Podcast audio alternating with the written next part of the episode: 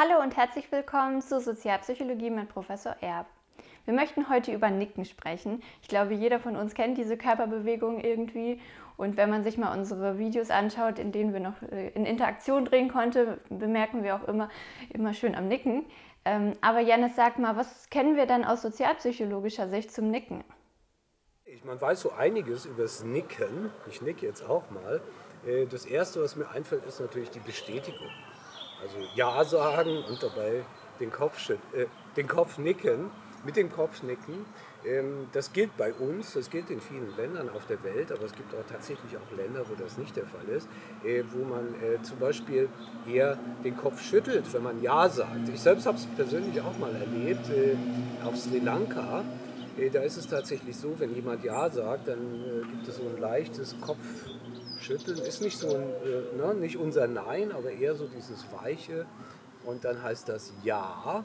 Äh, und äh, für mich war das richtig aufregend sozusagen, weil das so alles zerstört hat, mich komplett aus dem Autopiloten rausgeschmissen hat. Ähm, eigentlich sagt er ja, aber macht dabei so.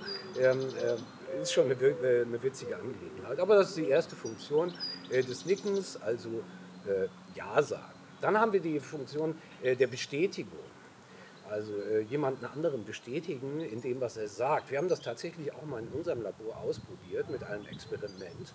Ähm, und äh, das war so, dass äh, die Versuchsleiterin Fragen vorgelesen hat, Einstellungsfragen zu einem Einstellungsobjekt und dann auf die Antworten der Versuchsperson reagiert hat. Und zwar in einer Bedingung mit einem leichten Nicken. Ich mache es mal so ungefähr, die konnte das besser als ich, haben wir vorher einstudiert. Äh, und in der anderen Bedingung mit so einem leichten Kopfschütteln, was ja eher Nein bedeutet, in Richtung also Nichtbestätigung. Und dann konnten wir beobachten, wie die Menschen auf die unterschiedlichen Fragen reagiert haben, über die Zeit hinweg. Also haben gesehen, wenn da so eine Bestätigung kam, dass die Leute sich immer sicherer wurden in dem, was sie gesagt haben.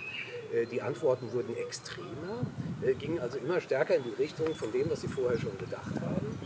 Und ähm, in der Bedingung ohne Nicken, also mit diesem leichten Schütteln, war genau der umgekehrte Effekt zu beobachten, äh, dass die Leute also vorsichtiger wurden, äh, dass die äh, Antworten stärker in die Mitte der Skala tendierten, insgesamt moderater ausfielen.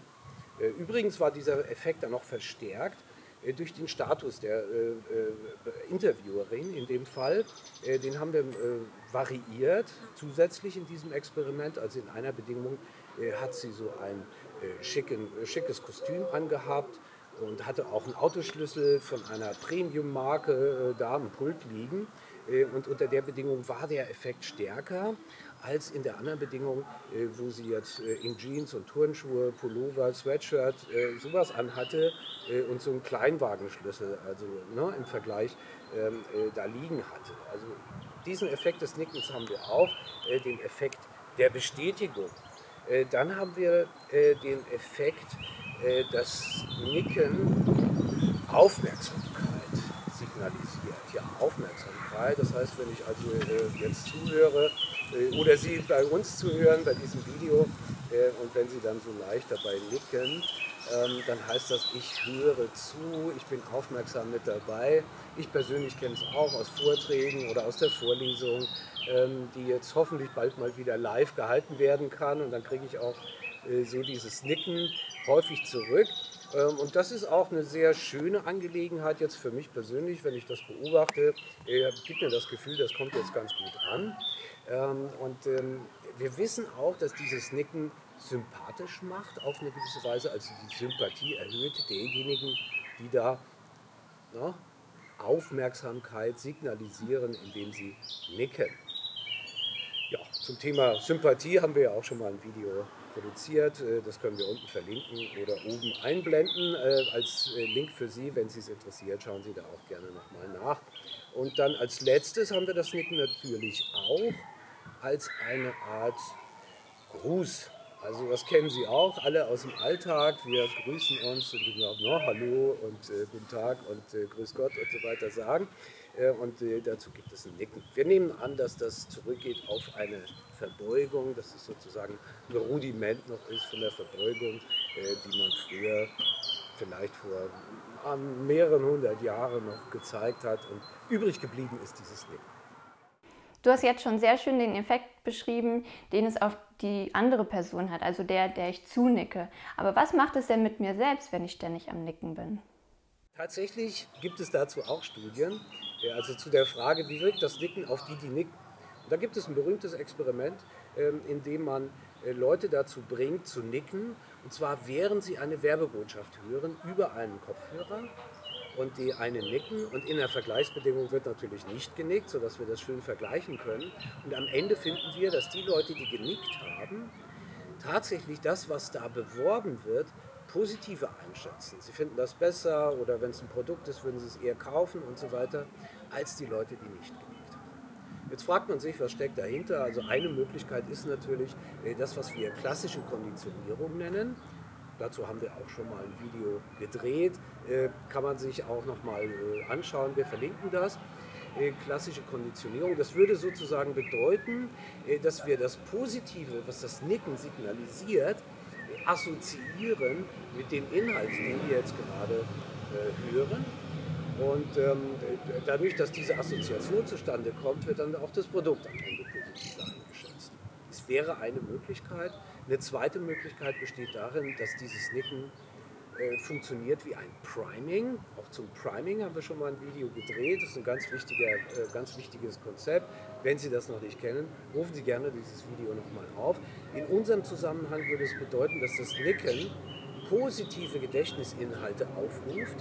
Und zwar viel leichter aufruft als etwa negative Gedächtnisinhalte. Und wenn diese positiven Gedächtnisinhalte ähm, sich beziehen auf dieses Produkt, dann kann es natürlich auch dazu kommen, dass das Produkt unter der Bedingung, dass man genickt hat, positiver erscheint als äh, in der Bedingung, wo man nicht genickt hat. Wären mögliche Erklärungen, sind sie aber nicht, äh, denn äh, leider ist es so, oder vielleicht auch spannend, es ist so, dass die Leute auch gebeten werden, die Kopfhörer einzuschätzen. Und wenn man jetzt die Kopfhörer einschätzt und äh, diese Assoziation stattgefunden hat über Konditionierung oder ein Priming stattgefunden hat über positiv, äh, zu positiven Inhalten, äh, dann müsste ja auch der Kopfhörer unter Nick am Ende positiver eingeschätzt werden. Das ist aber nicht. Jetzt hast du gesagt, dass irgendwie weder die klassische Konditionierung noch das Priming tatsächlich der Grund dafür sein kann. Was steckt denn denn wirklich dahinter? Ja, was steckt also dahinter? Auch das kann man rausfinden mit einem cleveren Experiment. Äh, und zwar funktioniert das so, dass man über diese Kopfhörer unterschiedliche Botschaften einspielt. Und zwar äh, in einer Bedingung werden sehr starke Argumente vorgetragen, äh, die dafür sprechen, das zu übernehmen, was da in der Botschaft beworben wird. Und in der anderen Bedingung werden eher schwache Argumente vorgetragen. Wir haben also jetzt vier Bedingungen in diesem Experiment. Die Leute nicken oder sie nicken nicht. Oder, äh, und die zweite Bedingung, sie hören starke Argumente oder sie hören schwache Argumente. So, was passiert jetzt? Äh, starke Argumente führen natürlich eher zur Zustimmung, ist banal auf eine gewisse Weise, aber führen umso mehr zur Zustimmung, äh, je stärker die Leute dann auch tatsächlich genickt haben. Ähm, also unter Nicken führen, führen starke Argumente zu hoher Zustimmung. Das Spannende ist jetzt, was passiert mit schwachen Argumenten. Schwache Argumente, ja, man denkt so, was ist denn das jetzt für ein Quatsch? Äh, warum sollte ich das jetzt gut finden? Äh, und äh, dann passiert Folgendes, dass Leute, die nicken und diese schwachen Argumente hören, äh, tatsächlich am Ende sogar weniger zustimmen als Leute, die schwache Argumente gehört haben und nicht genickt haben. Was steckt also dahinter? Ganz simpel, Nicken bedeutet Selbstbestätigung. Also äh, man bestätigt sich selbst in dem, was man gerade denkt, wenn man dabei nickt.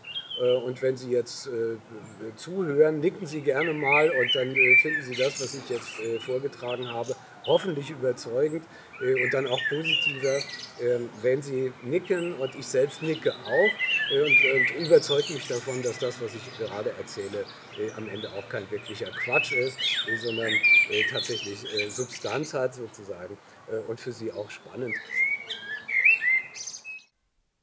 ja, dann haben wir gelernt, immer schön nicken und genau mit dieser Geste verabschiede ich mich jetzt auch und bedanke mich für das Beantworten der Fragen.